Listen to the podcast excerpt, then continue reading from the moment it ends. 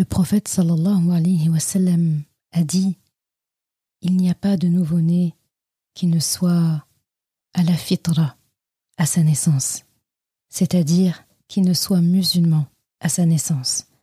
Ensuite, ce sont ses parents qui le changent en juif, en chrétien ou en adorateur du feu. La fitra, cette moralité intacte qui fait de nous les musulmans que nous sommes censés être.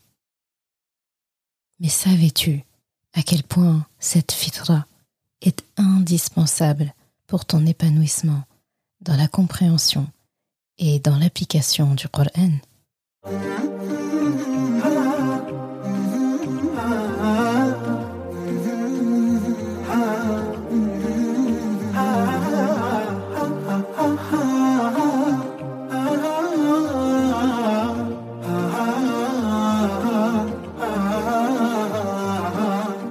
Bienvenue sur Coran de ton cœur, le podcast qui t'aide à reconnecter ton cœur à ton Coran. Je suis Zeynep et je suis passionnée par les deux médecines indispensables à toute vie sur Terre, celle de l'âme et celle du corps. Je suis donc enseignante de Coran et interne en médecine générale. Voilà plus de dix ans maintenant que j'enseigne aux femmes à lire, à apprendre, à comprendre et surtout à vivre leur Coran au quotidien en reconnectant leur cœur au Coran.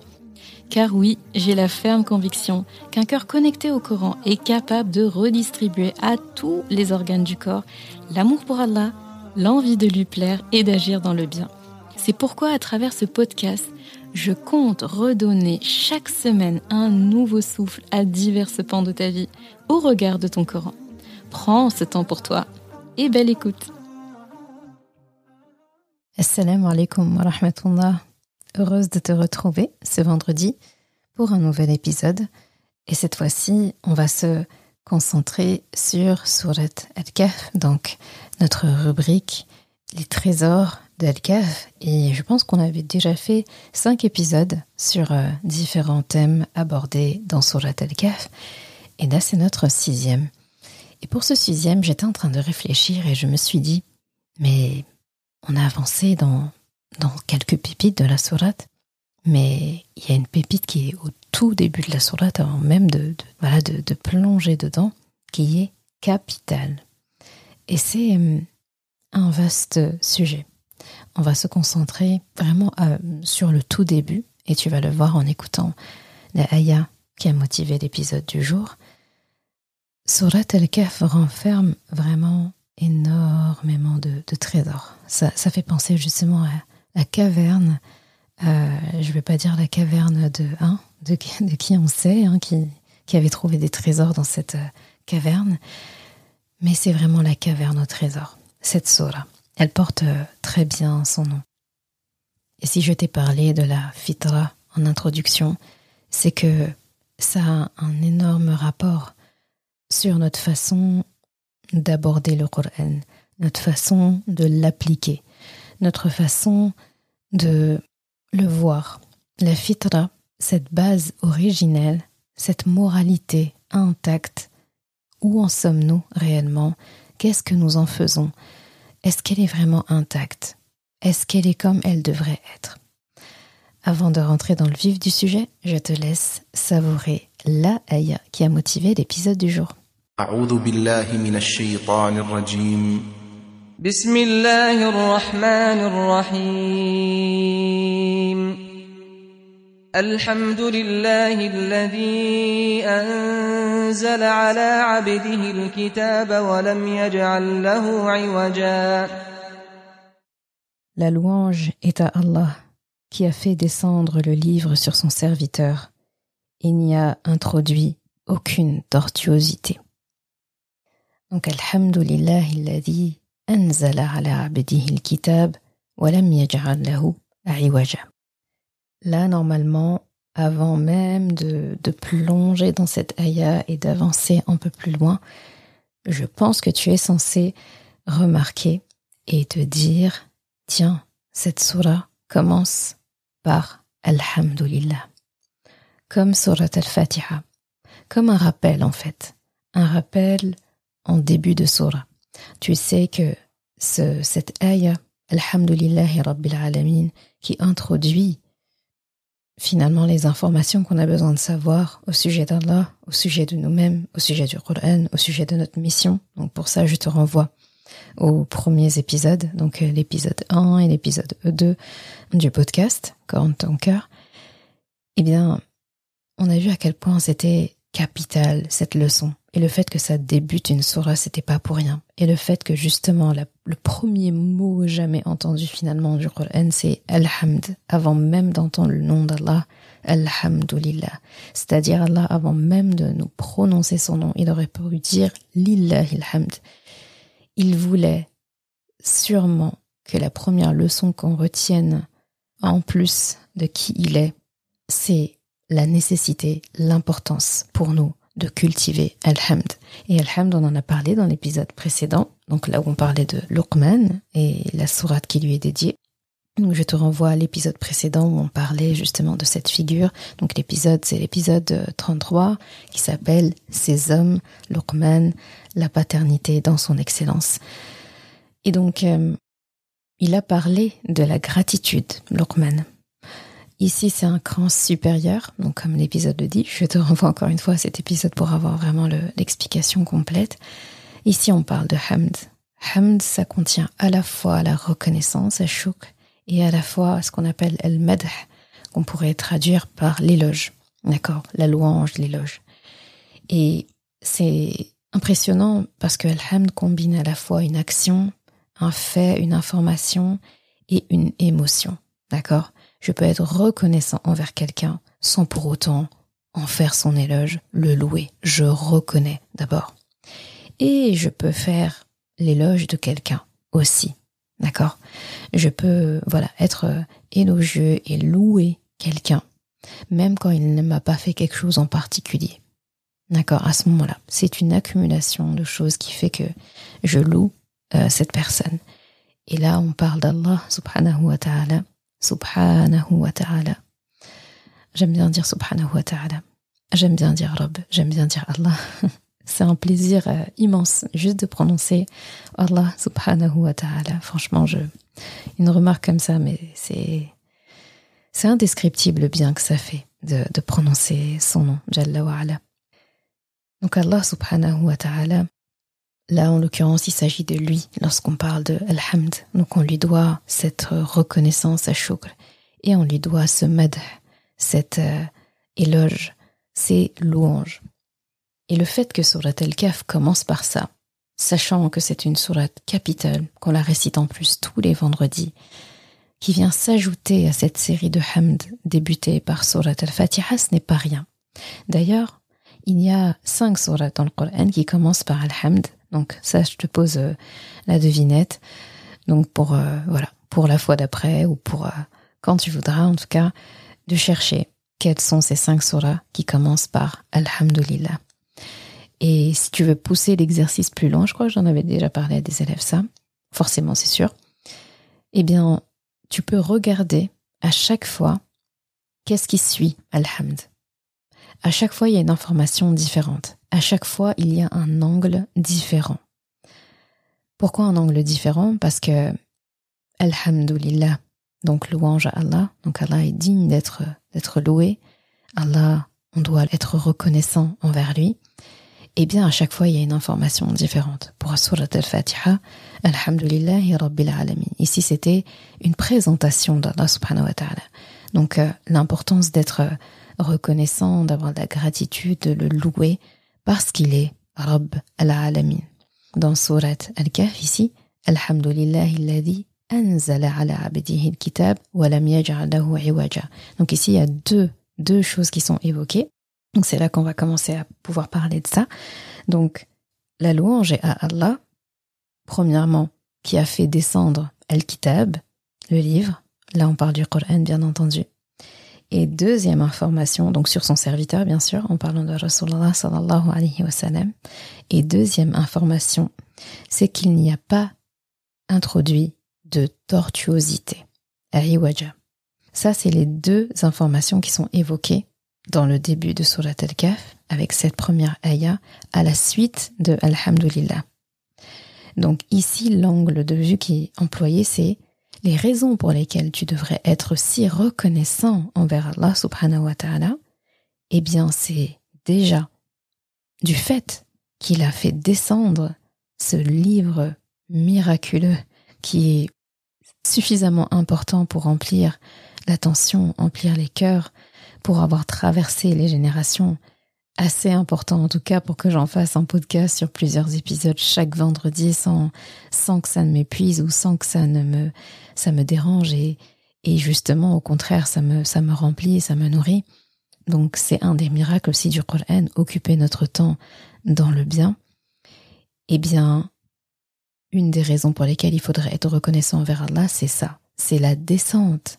Donc euh, en plus, il y a, il y a cette notion de trajet, ça descend du ciel vers nous. Il y a aussi le fait que ça a été révélé à son prophète. Et ici, il parle de Rasulullah en parlant de Abd, Abdi, son serviteur, son esclave, son subordonné, son servant. Et le fait de décrire Rasulullah comme ça, il n'y a pas beaucoup de passages dans le Coran où il décrit Rasulullah comme son abd, il décrit d'habitude Rasulullah comme son messager, son envoyé, son bien-aimé, tout ce que tu as l'habitude de, lire ou d'entendre, mais ici, abd, comme une façon de nous expliquer que Rasulullah est à égalité par rapport à nous sur le fait que le Coran nous est destiné autant qu'il lui est destiné. Il y a plein d'explications à ce terme abd. Malheureusement, ça nous prendrait énormément de temps pour l'évoquer, mais ça, c'est en tout cas une bonne matière à réflexion, une bonne matière aussi pour apprendre, pour comprendre. Donc, je t'invite vraiment, vraiment à faire euh, un passage euh, dans les tafsirs, les tafsirs connus, Ibn Kathir, As-Sa'di, Al-Jalalain et tant d'autres, pour justement creuser en profondeur à chaque fois le, pourquoi et le contexte de révélation, etc.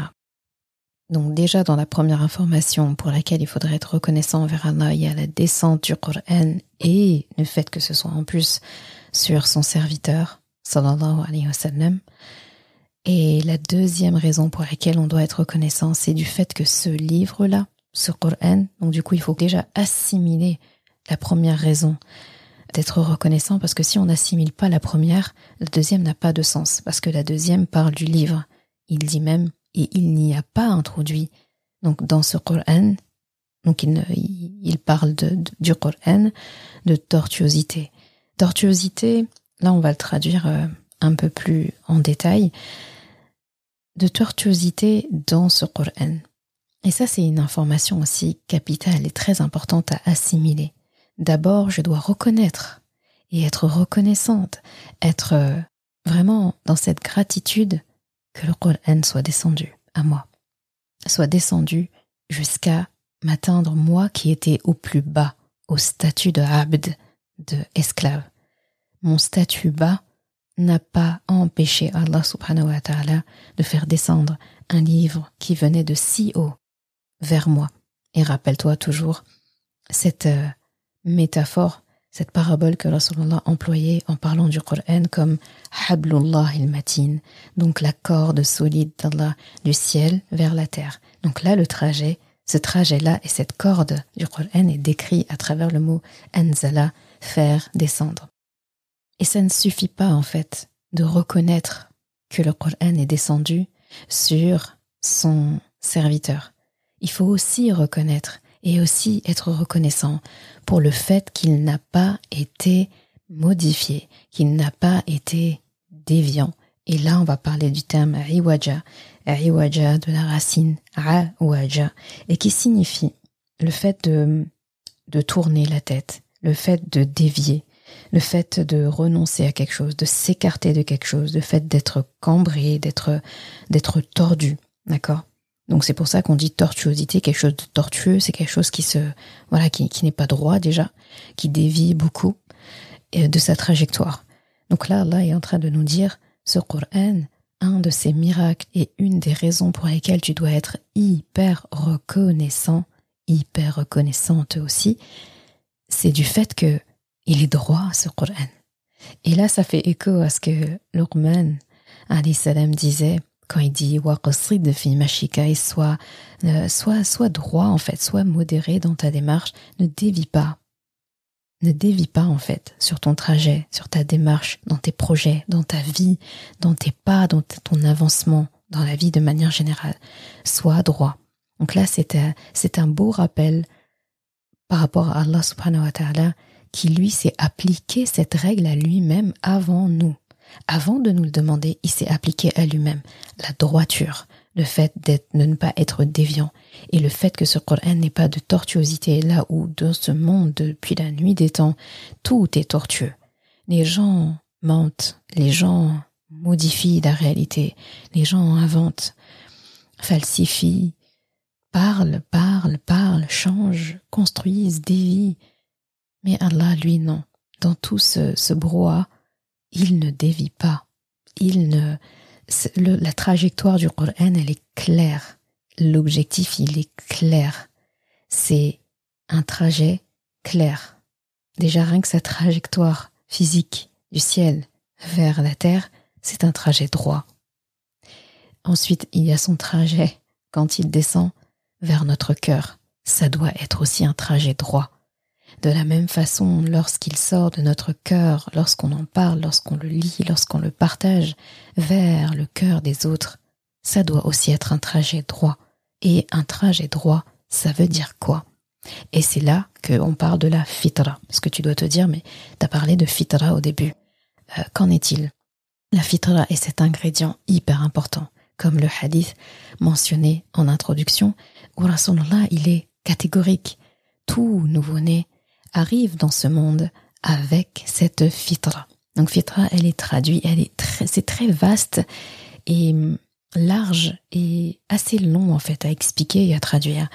Mais on pourrait dire pour la fitra que c'est hum, une moralité intacte, c'est la moralité intacte de l'être humain. C'est-à-dire quoi? C'est-à-dire que cette moralité intacte, c'est la gratitude n'importe quel être humain normalement constitué, on va parler d'un enfant, n'importe quelle personne euh, sait en fait ce que c'est que de dire merci. Même s'il il ne va pas le verbaliser par un merci, ça va se verbaliser dans le regard, dans la gestuelle, dans l'émotion, dans certaines paroles. Regarde un bébé.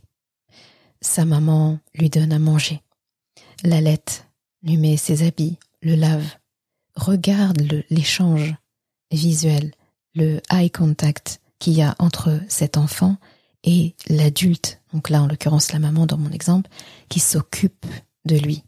Il peut pas dire merci du haut de ses un mois de vie, mais dans son regard, quand il gazouille, quand il agite les jambes là comme ça, tu sais, quand il est tout content, il commence à s'agiter, à faire partout, etc.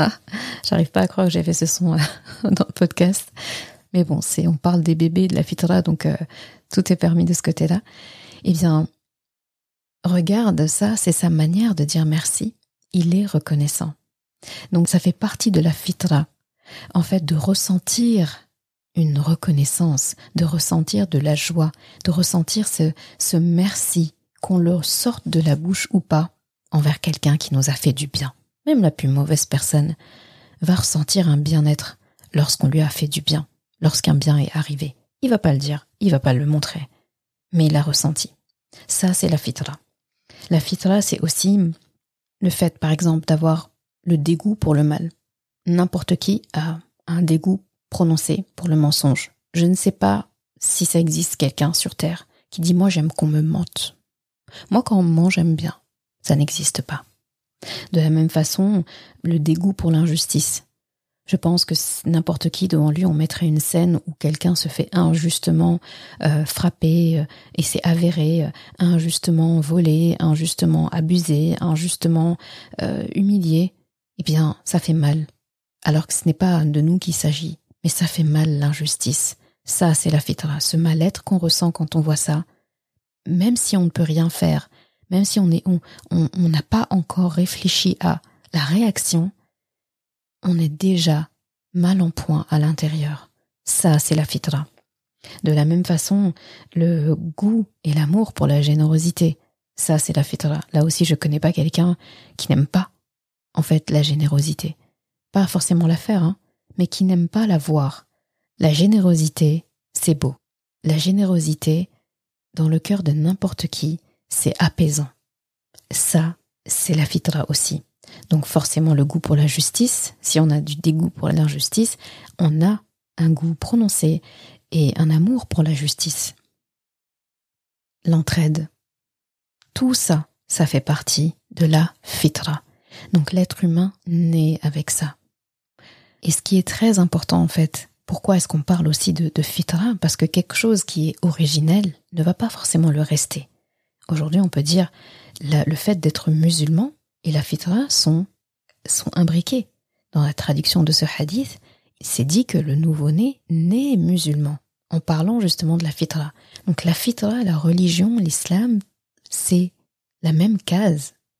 Et pourtant, il existe des musulmans qui manquent de morale, qui manquent de fitra. Et ça, c'est grave, c'est dangereux, c'est un warning. Et pourquoi c'est un warning? Là, retiens bien ce que je vais te dire. Il faut une moralité intacte. Il faut une fitra bien protégée, bien entretenue pour bénéficier des sagesses de notre Coran. Il faut une fitra solide pour bénéficier de notre Coran, une moralité intacte. Cette moralité intacte, cette fitra, c'est elle qui va nous permettre de faire preuve de gratitude, de faire preuve d'humilité. Parce que l'humilité, l'humanité aussi, la gratitude, la patience, la bienveillance, l'art de, de, méditer en fait sur sa vie, sur ses actions, se remettre en question, et c'est inclus dans l'humilité, reconnaître ses erreurs. Tout ça, ce sont de grandes qualités, de grandes qualités qui sont nécessaires pour acquérir les sagesses du Coran. Et d'ailleurs, c'est même pas la peine de d'aller loin dans ça. Là où une preuve en fait de ses qualités et à quel point c'est important. Eh bien, Allah le dit à plusieurs reprises. Allah aime ceux qui. Allah aime ceux qui sont endurants. Allah aime ceux qui sont généreux. Allah aime ceux qui sont patients. D'accord? À chaque fois que tu tombes sur une ayah du Coran où on dit Wallahu yuhibbu. Donc Allah. Wallahu yuhibbu sabirin. Donc à chaque fois que tu entends Allah aime ceux qui, ça doit faire flash dans ta tête. Ça doit être un, un radar qui s'allume. Pouvoir enregistrer cette information, qui sont ceux qu'Allah aime? Et pourquoi il les aime? Il les aime parce que ceux-là sont à la fitra. Tu peux t'amuser, prendre en tout cas ce temps-là pour répertorier les ayats. Donc c'est facile, hein. une recherche euh, sur un moteur de recherche et c'est réglé. Allah aime ceux qui, Qur'an, verset, et tu vas trouver une série de plusieurs ayats ou une compilation. Voilà, tu peux même les compiler de ce qu'Allah aime. D'accord? Et après, tu peux faire aussi une compilation de ceux qu'Allah n'aime pas. Donc Allah n'aime pas ceux qui sont orgueilleux. C'est normal parce que l'orgueil, c'est une spécificité qui lui appartient. L'orgueil n'est beau que chez Allah.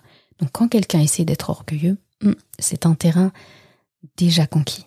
Et on n'essaye pas de conquérir un terrain qu'Allah s'est déjà attribué et a décidé de ne pas le partager. Par contre, la générosité, la patience, l'endurance, ce sont aussi des attributs d'Allah, mais il les partage. Il te permet d'en bénéficier toi aussi. Donc, euh, en répertoriant ces choses qu'Allah aime, tu verras que tu as les ingrédients, les éléments de ce qui constitue un musulman qui a gardé une fitra, une moralité intacte. Et on peut être musulman, encore une fois, et manquer de cette fitra. Et quand on lit le hadith, on se dit, ah mais là il a parlé de, de chrétiens, de juifs, d'adorateurs du feu, donc des, voilà, des, des animistes, euh, idolâtres, tout ça. Mais moi je suis pas là-dedans. Donc euh, je suis sauvé. Absolument pas. La fitra est un joyau très important à préserver. Et quand on pense fitra, on pense tout de suite enfant, nouveau-né, en tout cas jeune. Comme pour nous dire que, ça c'est un message caché, que l'adulte doit garder une part d'enfant en lui. Parce que c'est cette part d'enfant qui va le pousser à dire la vérité. On dit que la vérité sort de la bouche des enfants. C'est cette part d'enfant qui va faire que, sans être naïf ou, ou bisounours ou, euh, ou voilà, ou un peu dans les vapes, c'est ça qui va lui permettre de voir le positif en premier, le bien en premier, et pas avoir le mal au premier plan. Il y a des personnes, la première chose qu'ils voient dans toute chose, c'est le mal. Et il faut éliminer plusieurs choses, cocher plusieurs cases pour qu'ils voient enfin le bien de cette chose. Un enfant, en général, il voit le bien en premier. Il coche plein de cases dans le bien, dans le positif. C'est après que, finalement, les adultes autour de lui ou d'autres enfants plus grands, un peu plus sceptiques que lui, on va dire, commencent à énumérer et lui montrer, lui mettre en lumière les points noirs et forcément là où est le mal. Je ne vais pas m'étaler dans ce, cet épisode parce que je pense que tu as de ton côté beaucoup de réflexions à mener là-dessus et je serais très contente en tout cas d'échanger euh, sur ça, que ce soit en commentaire, que ce soit sur les réseaux sociaux, etc., sous les commentaires euh, YouTube parce que j'ai pas mal de, commentaires euh, là-dessous, sur Apple Podcast, donc n'hésite pas en tout cas, ça, serait très intéressant en tout cas d'avoir tes, tes méditations par rapport à ça. Mais je, je veux vraiment finir en disant que ce qui est important de faire lorsqu'on approche le Coran, c'est de l'approcher avec le cœur d'un chercheur d'or, un chercheur, un chercheur de bien en fait, et pas comme un critique. Un critique, quand il va approcher quelque chose, il cherche pas ce qui est beau dedans, il cherche pas l'or dedans, il cherche pas le bien dedans, il cherche juste à montrer que cette chose n'est pas si bien que ça. Donc il va montrer du bien, mais il va nous montrer du moins bien. Il est dans la... C'est une critique. Et critique, c'est pas forcément péjoratif. Hein. Quand on dit critique du film, c'est un critique culinaire. Donc il dit si c'est bon ou pas bon. Sauf que le Coran, tu peux pas l'aborder comme ça. Tu peux pas l'aborder avec un œil critique. Parce que ce serait comme dire, je vais trouver du bon et du, j'ose même pas dire du moins bon dans cette phrase. Qu'Allah nous préserve, qu'Allah nous pardonne en tout cas de, de nos manquements vis-à-vis de cette parole majestueuse qu'il a eue là, la sagesse, la hikmah, la douceur, la bienveillance, la grandeur de nous mettre à disposition et dont on ne mesure pas assez la valeur. Eh bien, on peut pas être critique. Le Coran, c'est pas un produit Amazon euh, pour lequel on met des étoiles, en fait. On peut pas noter le Coran, en fait. Ça, c'est, c'est un de mes professeurs que j'avais entendu dire ça, qu'elle préserve qu'en fait, euh, le Coran, c'est pas un livre que tu achètes sur Amazon et que tu peux noter, en fait. Ou tu peux mettre un avis euh, positif ou négatif. En fait, même ton avis positif, j'ai envie de dire, il n'a pas besoin, le Coran n'a pas besoin de ton avis positif pour être euh, le, le best-seller de tous les temps, de tous les cœurs, de toutes les époques, de toutes les générations. Je pense que c'est, logique-logique. Donc on peut pas approcher le Coran avec un œil, un regard, une écoute critique impossible on ne peut l'aborder que sous un seul angle pour en tirer bénéfice. L'angle, l'œil, l'oreille du chercheur d'or, du chercheur de bien. Le chercheur d'or, il cherche de l'or. Et l'or, ça n'a pas de défaut. L'or, c'est l'or en fait. On critique pas l'or. On dit pas, oh mais il est moche l'or. Oh, il est pas beau l'or. Il a des défauts l'or. Je parle de l'or pur. Hein. Le chercheur d'or, par définition, il cherche du bien, par définition, en fait, il cherche une chose de valeur. Donc, cette chose de valeur a une valeur, et donc il ne passerait pas par la tête d'émettre une critique. Eh bien, c'est comme ça que tu dois aborder le Coran. Un Coran dénué de toute tortuosité, de toute déviance, de toute déviation, de toute ambiguïté aussi. Il n'y a rien d'ambigu dans le Coran. Il n'y a rien qui n'est pas droit. En fait, Allah, il ne prend pas les courbes, les angles morts, les trucs, enfin, c'est droit. Droit comme la démarche que tu dois avoir dans ce monde. Je conclurai donc avec cette phrase. Allah n'a pas dévié dans sa parole lorsqu'il l'a révélée. Il n'a pas dévié dans ses agissements envers nous depuis la nuit des temps. Alors toi, moi, nous, de la même façon, eh bien, nous devons être droits, ne pas dévier, garder notre morale intacte pour que notre vie prenne son sens. Qu'Allah nous accorde de préserver cette fitra intacte, cette moralité intacte, de pouvoir la transmettre à nos enfants intacte, de façon à ce que lorsque on lira ce hadith à travers les générations, on pourra dire que tout nouveau-né né à la fitra est musulman et c'est son parent qui choisit de faire de lui, de continuer plutôt, de faire de lui un musulman. Et loin de nous-mêmes d'en faire autre chose que des musulmans à la fitra avec une moralité intacte. Amin alamin. Merci d'avoir écouté cet épisode. Et comme toujours, si ce podcast t'a apporté du bien, alors une chose à faire, t'abonner pour ne rien rater. Et si il te semble pouvoir être utile à d'autres personnes, sens-toi libre de le partager et même de laisser un commentaire et la note de ton choix sur ta plateforme d'écoute préférée. Ce sera une belle manière de me faire savoir que ce podcast doit continuer et être écouté par le plus grand nombre. Je confie à Allah subhanahu wa ta'ala le soin de préserver ta foi, ton honneur et ton cœur. Je te laisse à présent passer un bon moment avec ton Coran et je te dis à vendredi prochain pour un nouvel épisode. Assalamu alaikum wa rahmatullah.